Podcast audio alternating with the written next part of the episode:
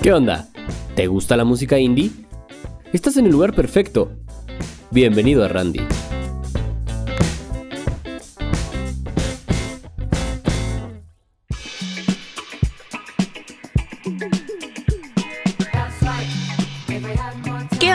¿Qué onda amigos de Randy? Espero que se encuentren súper bien en un podcast más, en un ensayo más aquí de Randy. Como siempre, su conductora Avid, claro que sí, aquí estamos al pie del cañón. Y esta vez vamos a hablar de un festival más. El pasado hablamos del Corona Capital, como un poquito de la historia. La verdad estuvo muy bueno, pude ir el sábado y wow, grandes bandas, grandes bandas. Estuvo Courage Bean, Dayglow como principal de headliner Tame Impala, gran, gran festival, la verdad me la pasé muy bien, todo muy tranquila, la verdad. No hubo tanta gente como se esperaba, pero creo que estuvo bien para ser el festival como que abriera ya paso a los demás. Y hoy vamos a hablar del Vive Latino, que creo yo que es una tradición ya aquí en la Ciudad de México y además en el Foro Sol, que pues yo he estado desde el 1998, si no mal estoy, pero la verdad creo que también ha sido uno de los principales festivales que reúne pues todo tipo de música, todo tipo de géneros. Esa es la principal meta de cualquier festival, ¿no? Que puedas conocer un poquito más de bandas y de otros géneros. Y la verdad que mejor que un Vive Latino o un Corona Capital. Pero bueno, ya estaremos hablando un poquito del Vive Latino, ahorita hablaremos, pero... Como de costumbre, como siempre, vamos a poner una rolita de una banda que también pude ir a su concierto de Molinet Cinema en el Pepsi Center, que estuvo muy chido, la verdad, muy bailable, muy buen de mood. Este también hubo muchos invitados. Eso sí, no me lo esperaba. Muchos, muchos invitados. Entonces ahí chequenlo en la página de Instagram de Randy. Y también en la de TikTok. Pude grabar unos pequeños videos ahí. Entonces, pues chequenlo. Pero vamos con su canción que se llama Ansiedad. Es una gran rola de Molinet Cinema. Así que disfrútenla. Marijuana.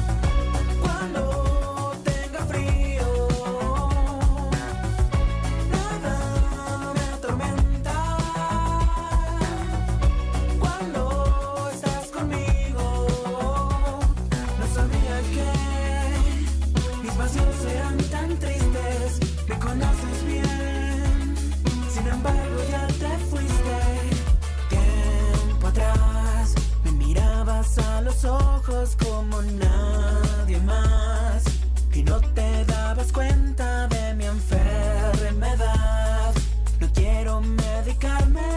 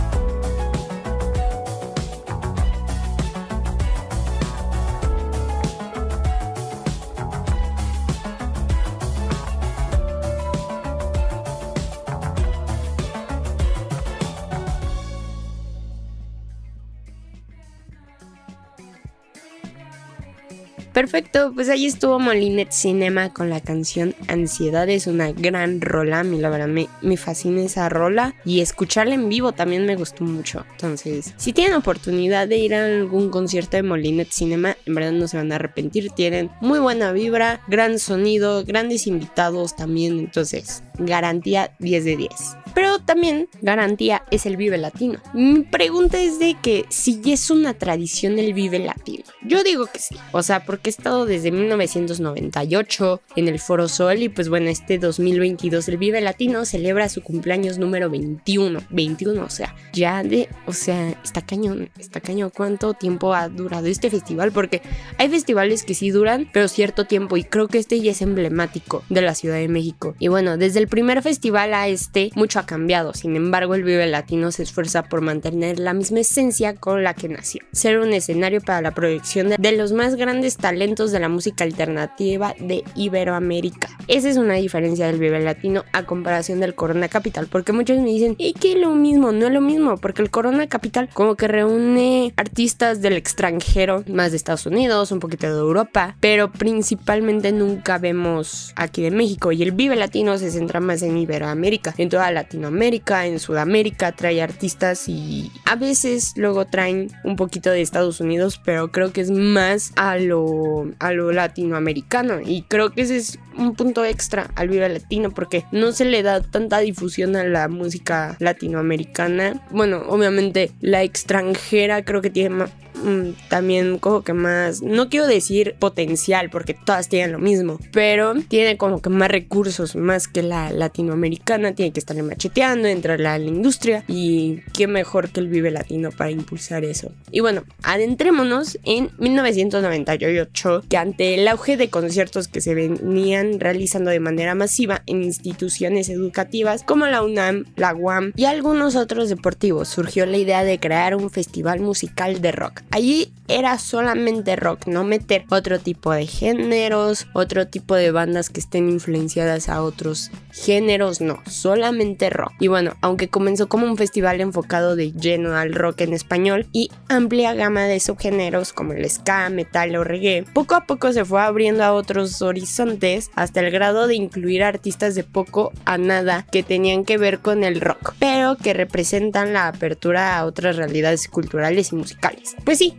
o sea, principalmente creo que años anteriores como que el rock es el principal género que movía a las masas, por así decir. Y era el único como que podía reunir una multitud de gente. Porque pues ya ven que el rock era anarquismo, un poquito como en contra de las leyes, eh, más revoltosos y pues creo que esa era como la mentalidad de un festival, pues que se la pasaran bien y que como que liberarse de todo, todo lo demás. Pero antes de que se formara este gran festival, en aquellos años, entrar a una tocada en Ceú te costaba un kilo de arroz y 10 pesos. Imagínense si ahorita siguiera eso, o sea, todos podríamos entrar, la verdad. O chance hasta subirían como, no sé, 500 pesos y te traes unos costales de arroz, ¿saben? Pero en ese tiempo un kilo de arroz y 10 pesos está cañón. Y bueno, esto se debía a que los conciertos no tenían una gran producción detrás y lo que recaudaban apenas cubría los gastos de las bandas y el resto se destinaba para alguna causa social. Creo que eso de la causa social siempre, siempre ha estado. No sé si hoy en día como que lo dejen un poquito de lado, pero la verdad se me hace siempre muy buena idea un festival para una causa social. Está increíble eso. Y bueno, si en ese tiempo para cubrir los gastos de la banda, pues sí, no era como que tanto como hoy que hay un catering, que ya hay como una planeación, pero, pero bueno, en ese tiempo para poder acudir a un concierto en CU, pues era eso y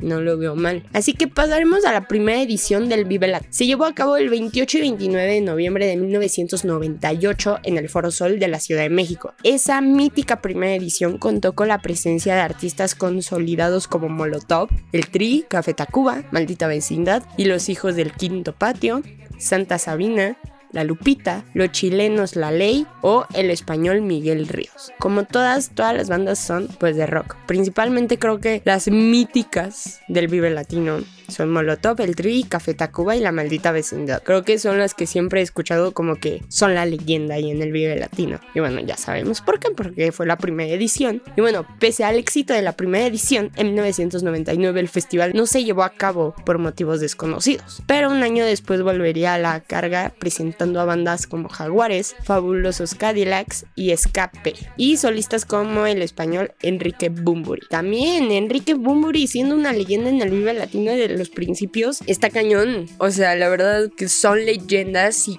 creo que nunca se va a acabar este festival. La verdad, creo que en el momento en que como que cierren las puertas de este festival no sé qué va a pasar. Va a haber una revolución, se los apuesto. Los demás años representaban la evolución y consolidación de un evento que fue ganando cada vez más adeptos dentro y fuera de México. Un caso muy ilustrativo de lo que representó un antes y después en el evento fue lo ocurrido en el 2003 con la banda de rap Calle 13. Es que también, o sea, hay que ir evolucionando y hay que empezar a traer más artistas. Es lo que siempre les digo, todo tiene que estar en, en constante evolución porque si nos quedamos en lo mismo, pues ya nadie iría al Vive Latino, no estaría como lo, lo atractivo. Entonces, pues bueno, fue la misma que fue recibida de manera negativa por la audiencia, pues se trató de los primeros artistas no rockeros que se incluía en el cartel. Justo, es que es lo que les digo, si le damos a nuestra audiencia lo mismo, lo mismo, lo mismo, solamente lo enfocamos en algo, no lo vamos a poder sacar de esas casillas.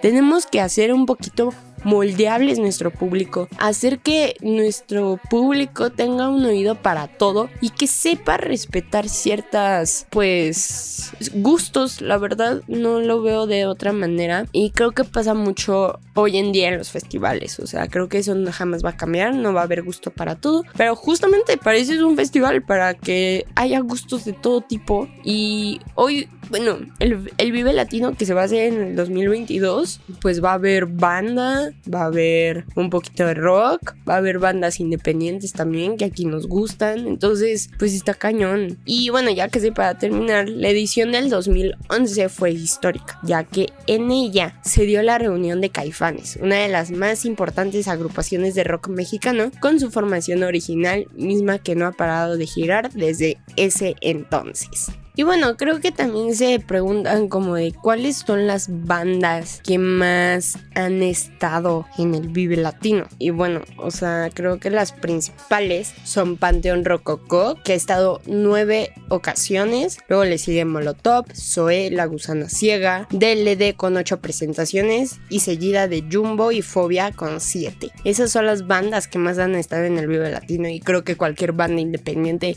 sueña con estar en el lineup de un Vive Latino. La verdad es, es un gran honor estar ahí. También el festival se ha realizado en un total de 41 días. En todo ese tiempo hemos escuchado sonar 13.510 canciones de diversos géneros que han tocado 1.501 bandas.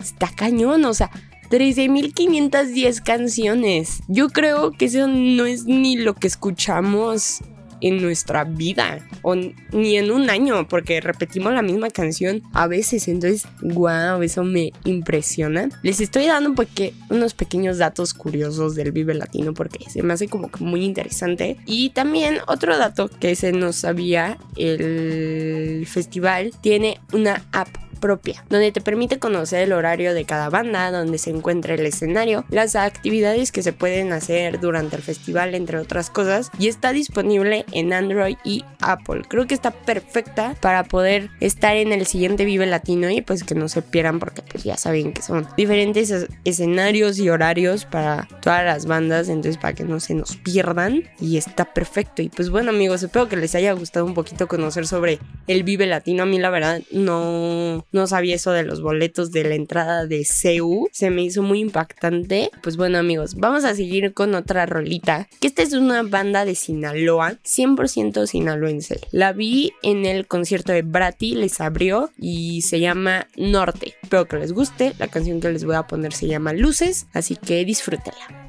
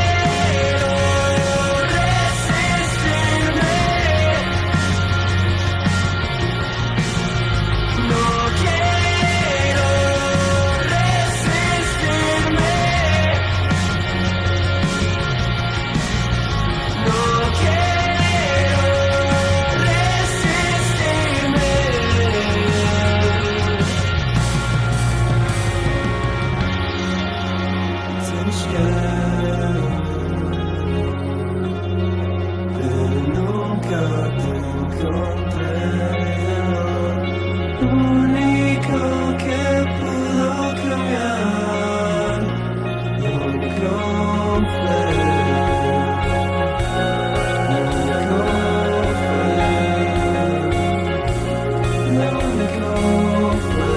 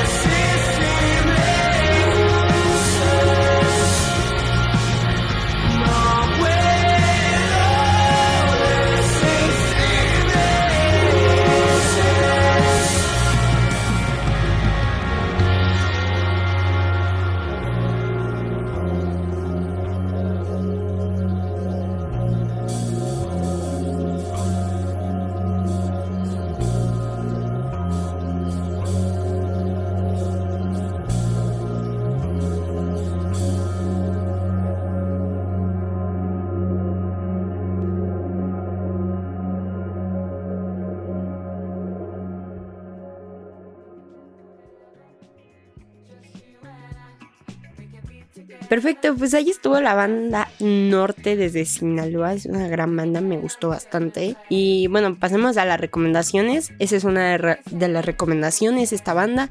Escúchenla, tiene rolitas muy chidas. La siguiente recomendación es esta banda Down Avenue, que la canción que les puedo recomendar se llama Girl. También la otra banda es Boca Paila, que se presentó también con la banda Molinet Cinema. Les abrió el concierto y gran, gran apertura para un concierto. La canción que les puedo recomendar se llama 512. Me gustó mucho escucharla en vivo. Y la siguiente canción que les puedo recomendar se llama arroba Bruces y la canción se llama ¿Quién se va? Está muy buena, muy bonita. En verdad esa mezcla de artistas de Nat y Bruces me encantó, la verdad, 10 de 10. Y también otra banda que les puedo recomendar y que la escuché en el Corona Capital se llama Grunge Bean. Es una banda de Texas que, bueno, es conocida por combinar influencias musicales y globales durante el soul clásico, dub y psicodelia. El álbum que les puedo recomendar para empezar como escuchar un poquito de de ellos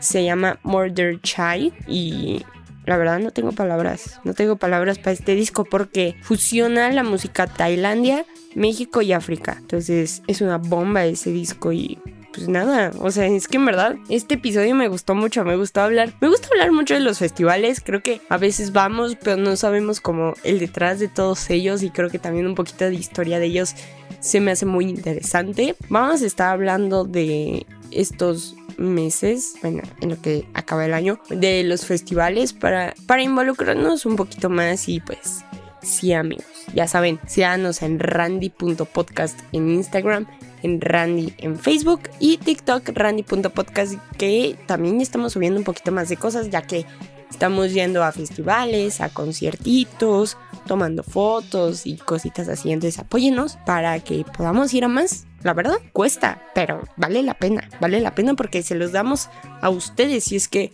ustedes no pueden ir, les damos un cachito del concierto. Así que, amigos, ya saben, también compartan estos episodios que la verdad son muy educativos y muy, muy chidos, la verdad, para pasar el rato. Si estás haciendo tarea, si estás este, comiendo, también para que no te sientas solito. Aquí estamos y pues muchas gracias como siempre. Nos vemos en el siguiente ensayo de Randy y siempre recuerden, recuerden ahorrar para ir a festivales.